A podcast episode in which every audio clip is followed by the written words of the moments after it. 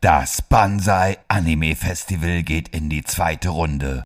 Auch dieses Jahr wird wieder nur das Beste gezeigt, was der japanische Anime-Film zu bieten hat. Acht Meisterwerke in drei Tagen vom 16. bis 18. September im Kino 35 in Fulda. Präsentiert von eurem Lieblingspodcast World of Ghibli.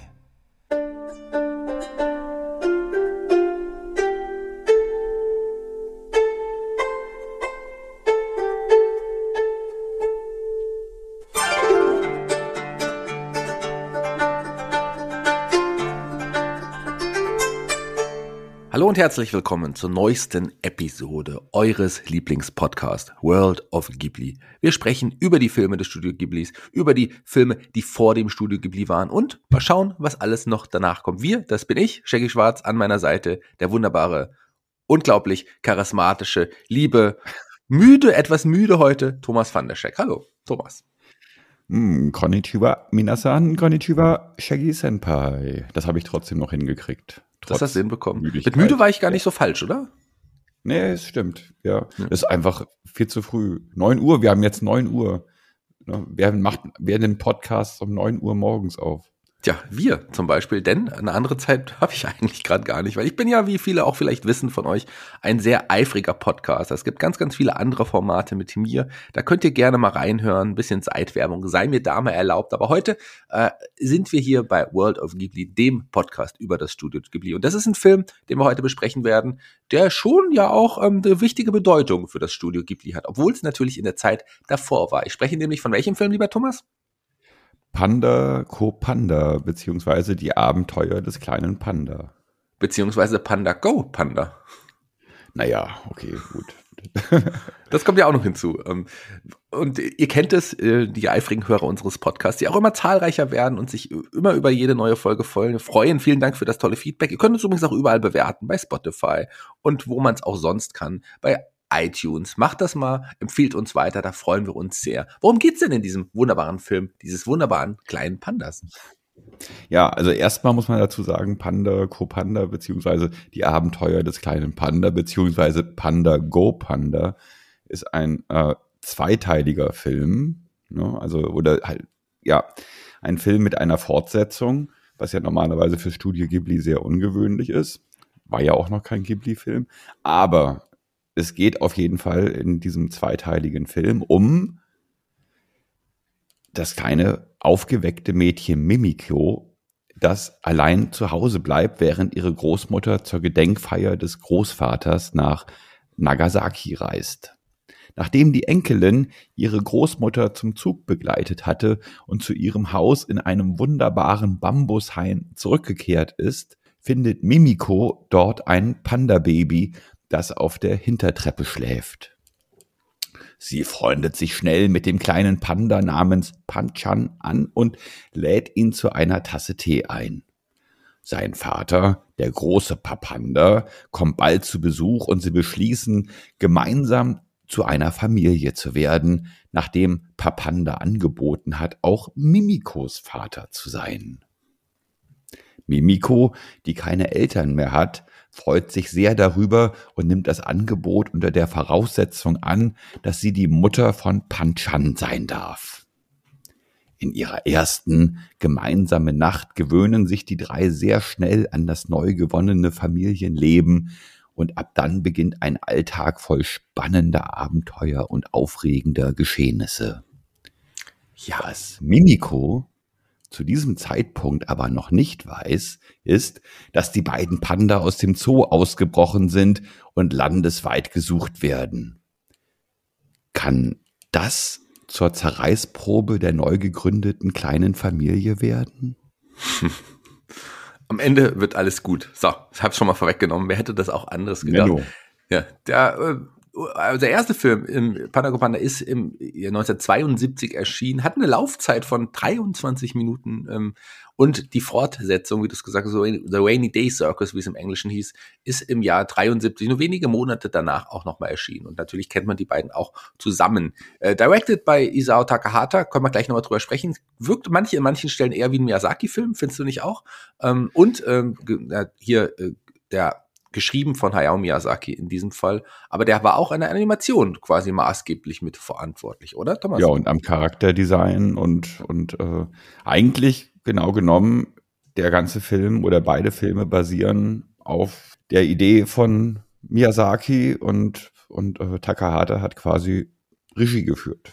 Genau. Lass mich hier nochmal über ein paar Synchronsprecher äh, reden. Das ist äh, in diesem Fall auch nicht so einfach, während mein Kater hier im Hintergrund auch schon sich freut über Panda Kupanda mit seinem neuen Lieblingsball, den ich ihm jetzt vergessen, gestern zu, hab zukommen lassen, würde ich mal sagen. Ähm, wir haben ein paar Synchronsprecher, die nicht besonders bekannt sind. Gerade im Englischen haben wir jetzt Leute wie, also nicht besonders bekannt, ist ein bisschen untertrieben. Steve Kramer, Barbara Godson, Kirk Thornton, Melissa Fawn, ähm, äh, Dagway Grant, ähm, Julie Magdalena, sind alles äh, Namen, die einem vielleicht so in erster Linie nicht sagen, aber das sind alles Leute, die in dieser Zeit übrigens ganz viel Anime-Serien und Anime-Filme synchronisiert haben. In jedem, nahezu jedem Film ist mindestens einer dieser Charaktere dabei. Man hat da wirklich eine Handvoll Leute gehabt, die sich darauf spezialisiert hatten und hat die dann mhm. auch immer tatsächlich genommen. Und das war in dieser Zeit, glaube ich, ganz normal. Deswegen kann man gar nicht so viel dazu sagen. Außer dass vielleicht, ich weiß nicht, in welcher Sprache du ähm, das geschaut hast. Ich habe es mir mal in allen drei Sprachen. Ich meine, äh, gerade auch der erste Teil dauert jetzt auch nicht so lange mal angeschaut. Mich hat ein bisschen tatsächlich ähm, im Original, zumindest im in der ganz ursprungsoriginal englischen Fassung, hat der Papa ähm, Panda ja so ein, so ein Rastafari-Dialekt. Ich weiß nicht, das, das fand ich ein bisschen, ein ganz bisschen seltsam. Okay. Ähm, aber das ist mir nicht aufgefallen, weil ich habe es auf Japanisch und Deutsch geguckt. Ansonsten natürlich sehr gute äh. Aber es gibt ja natürlich auch eine deutsche, da, da habe ich nicht so viel drüber gefunden. Das waren auch äh, Leute, die ähm, zu dem Zeitpunkt auch tatsächlich häufiger so animierte Sachen ähm, synchronisiert haben, aber keine großen Namen, die dann so im, im Gedächtnis geblieben sind.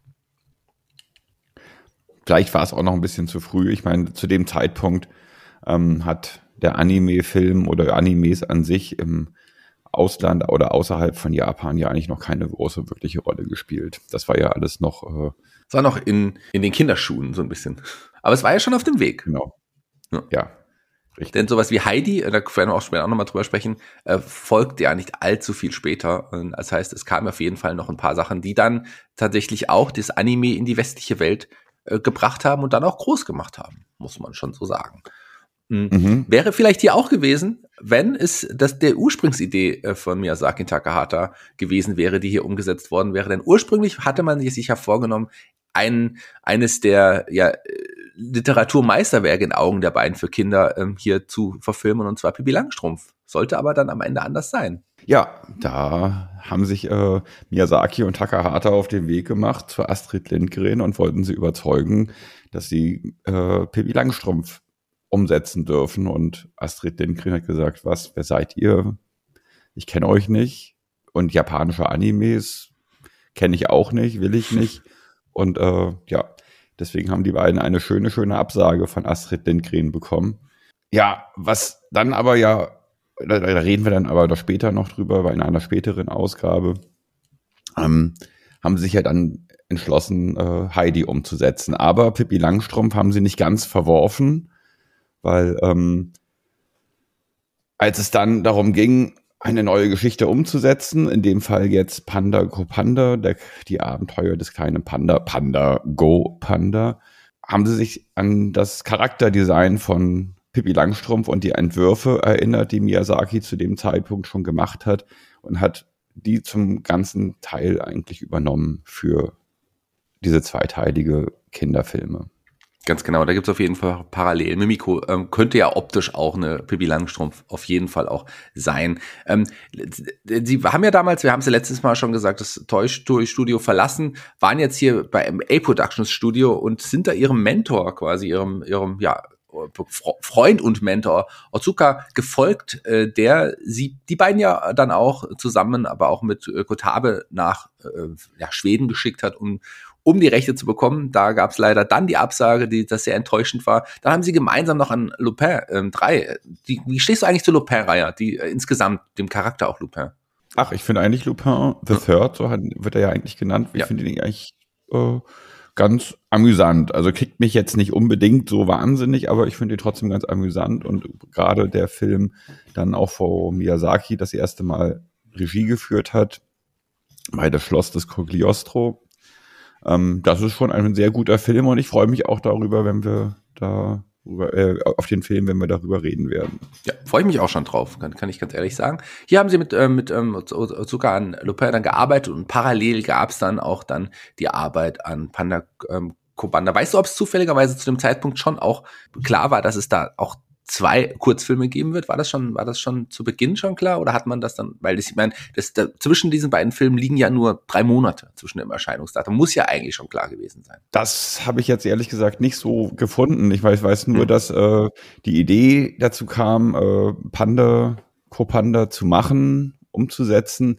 ist, weil ähm, 1972 war das, glaube ich, auch hm. die Regierung im Rahmen einer Panda-Diplomatie in Verbindung mit China äh, ein chinesisches Panda-Pärchen in einen japanischen Zoo geholt hat. Und dadurch kam eine ziemliche äh, ja, äh, Panda-Euphorie in Japan auf und die, um die äh, im vollen Maße zu nutzen, haben sie sich dann halt entschieden, einen Panda-Anime-Film zu machen. Und der erste war so erfolgreich, dass sie dann halt gleich den zweiten hinterhergeschoben haben, der auch in Japan sehr erfolgreich gewesen ist. Ja, lief es nicht auch, und so habe ich es mal gelesen, ähm, es liefen ja oft so, gerade diese, die Anime-Kurzfilme liefen oft vor auch großen Kinofilmen. Ähm, liefen die nicht auch vor den großen Godzilla-Filmen teilweise vom Toho-Studios? War genau, das nicht so? Genau. Ja.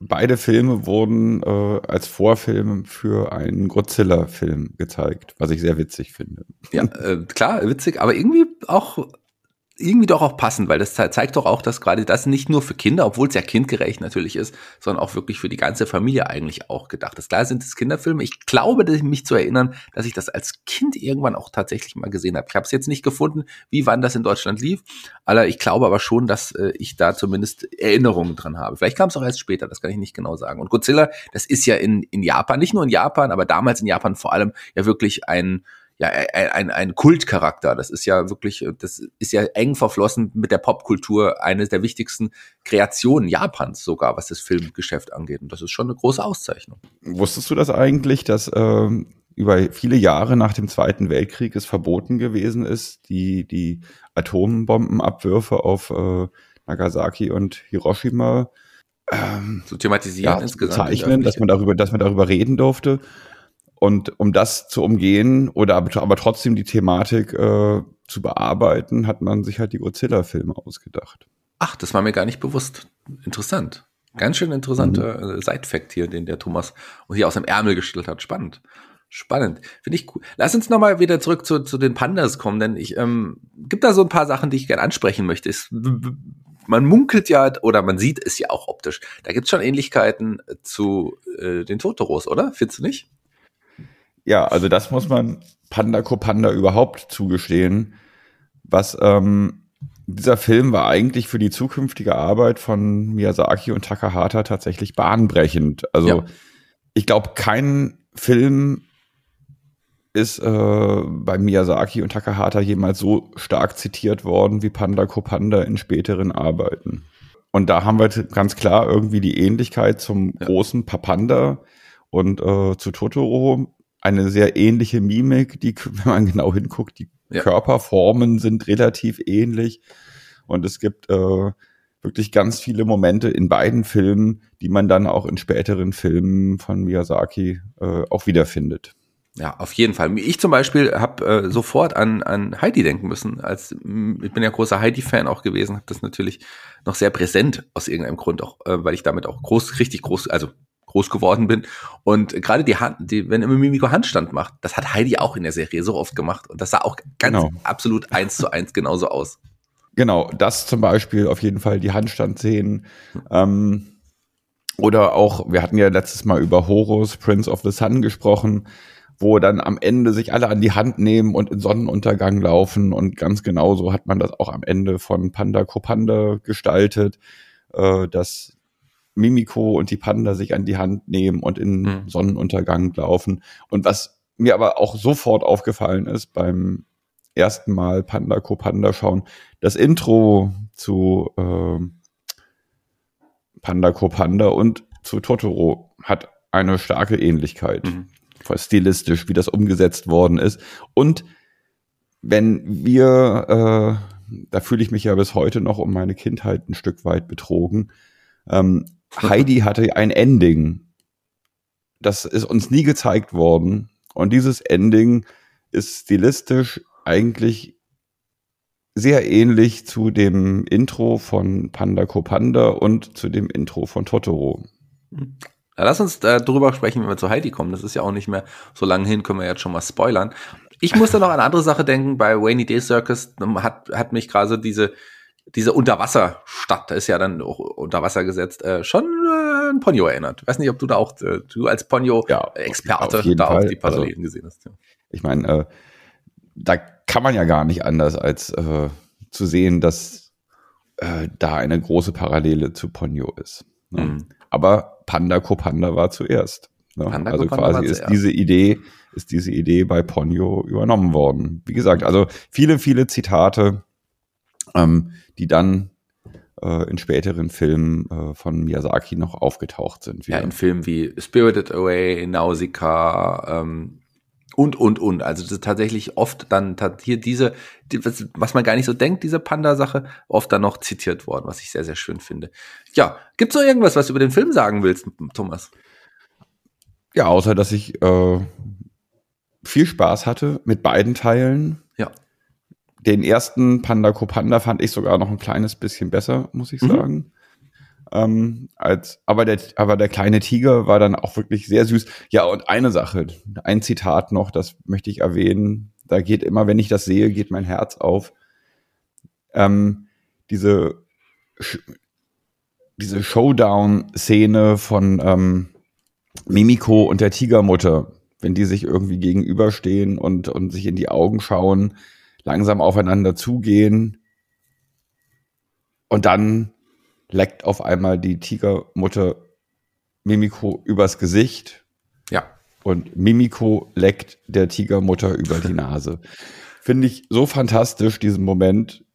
Miyazaki, glaube ich, fand diesen Moment auch so fantastisch, weil ähm, in einem der Kurzfilme für das Ghibli-Museum, die man eigentlich ja gar nicht äh, außerhalb des Museums sehen darf, ähm, gibt es den Kurzfilm May and the Kitten Bus, eine Fortsetzung quasi zu Totoro, 13 Minuten, ähm, wo quasi May auf den auf äh, das Katzenbus-Baby trifft und mit dem Katzenbus-Baby allein durch die Gegend reist und dann kommen sie nachher irgendwie zur Katzenbus-Großmutter einer dreistöckigen, glaube ich, dreistöck, einen dreistöckigen Katzenbus und, ähm, und es endet auch damit, dass äh, die Großmutter May übers Gesicht leckt und anschließend May der Großmutter über die Nase leckt. Ganz, ganz, ganz fantastische Szene. Ja, und das stimmt. Auch wieder ein Zitat aus Panda Kopanda. Ganz genau. Wie oft zitiert. Ich muss sagen, ich finde auch den ersten Teil etwas besser. Ähm, also ich mag beide auch sehr tatsächlich. Den ersten finde ich auch gefühlt irgendwie etwas besser. Im, Im zweiten hatte ich irgendwie, aber wahrscheinlich auch, weil es auch Teil meiner Kindheit war, so ein bisschen manchmal so die Benjamin Blümchen-Vibes gefühlt. Ich weiß nicht, ob das jetzt abwertend ist, das meine ich gar nicht abwertend, im Gegenteil. Äh, aber klar, Zirkus, Zoo, Parallelen, die ganzen Tiere und man spricht auch miteinander und äh, klar, ist bei der Blümchen-Folge sicherlich anders als hier ähm, The Rainy Day Circus, aber trotzdem habe ich da irgendwie Parallelen gesehen. Ich weiß auch nicht, wie Ja, also wenn du, wenn du zu der Zeit Kinderherzen erreichen wolltest, dann musstest du wenigstens einmal einen Zirkus einbauen.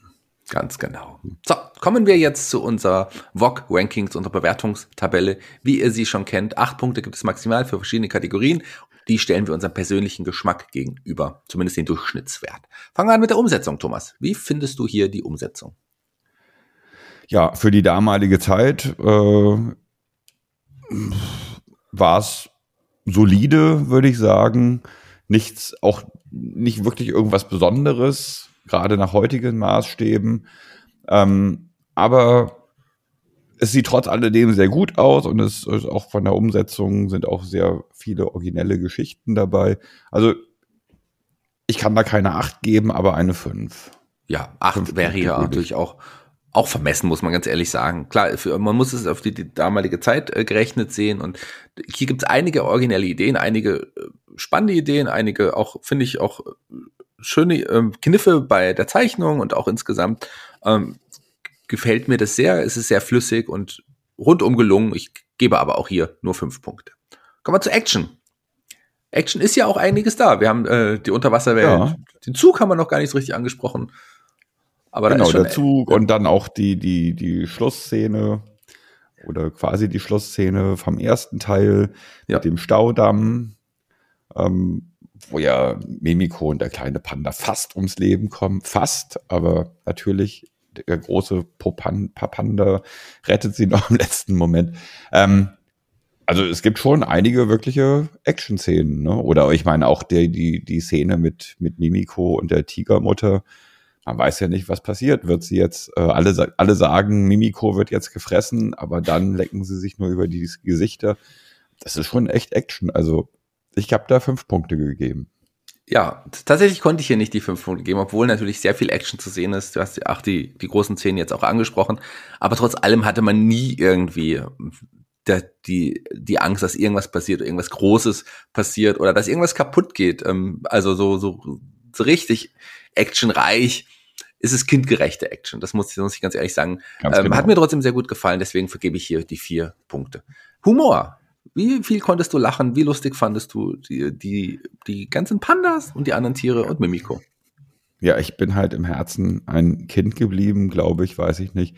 Also der Humorfaktor ist, glaube ich, äh, der stärkste Part des Films. Und ja. ich fand den wirklich sehr, sehr amüsant. Es gab viele Momente, die ich wirklich lustig fand.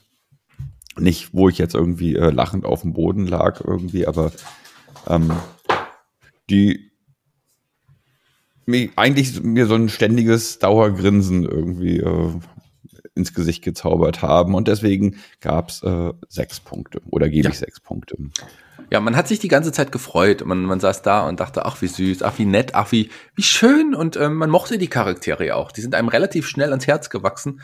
Ähm, gab natürlich dann auch ähm, dann so Charaktere wie im Zirkus am Anfang, die, die beiden, die man vielleicht nicht so mochte am Anfang, wobei die eigentlich auch in Ordnung waren. Also äh, ja, ein bisschen aber, Schisser waren die halt. Ja, ne? aber, aber über die okay. konnte man auch lachen, weil das ja auch wirklich auch solche lustigen Charaktere auch wieder gefühlt waren, unfreiwillig lustig. Also mir hat das Spaß gemacht. Ich habe auch wirklich sehr viel gelacht und sehr viel gegrinst. Das Grinsen war wahrscheinlich der, der ausschlaggebende, die ausschlaggebende Emotion, die ich durchgehend hatte. Deswegen genau. auch von mir hier sechs Humorpunkte. Kommen wir zum Plot. Die Geschichte gefällt dem Thomas wie?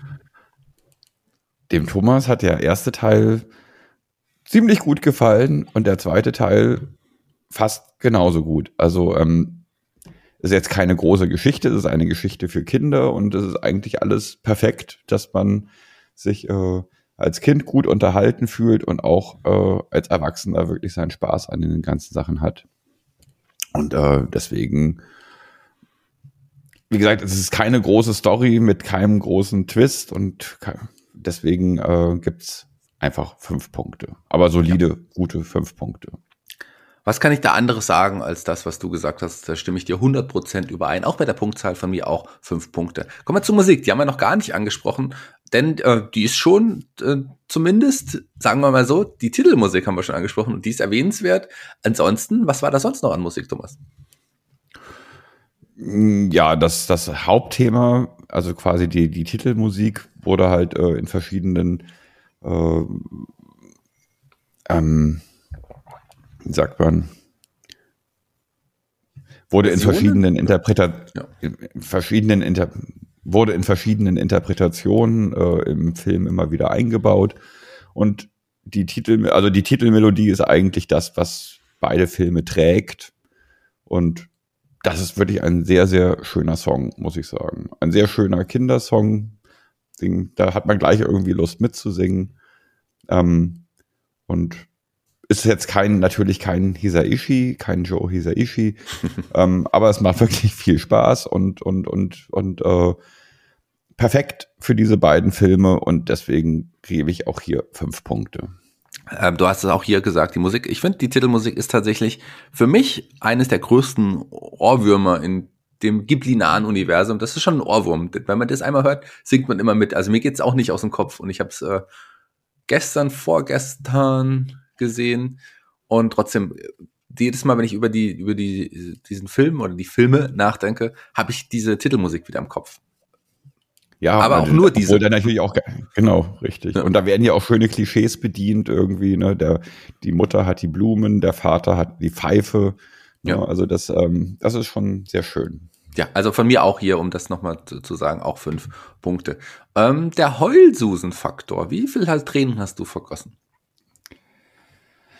Ähm, ich habe darüber auch sehr viel nachgedacht und eigentlich nicht ein, ein eigentlich ist nicht eine Sekunde irgendwie äh, bin ich traurig oder sentimental geworden, aber da ich, ich halt, ich habe halt die ganze Zeit geschmunzelt und vor mich hingegrinst und ähm, insofern gebe ich jedem der beiden Parts der beiden Filme eine Freudenträne. Deswegen ja, insgesamt kriegt er von mir zwei Punkte. Ja. Also ich muss da sagen, ich fand ja, das auch, gerade das mit dem Tiger hätte ich jetzt an dieser Stelle auch nochmal erwähnt, also mit der Tigermama, ähm, weil das war schon auch, das war schon auch ein rührender Moment gefühlt. Ein schöner und gleichzeitig auch rührender Moment.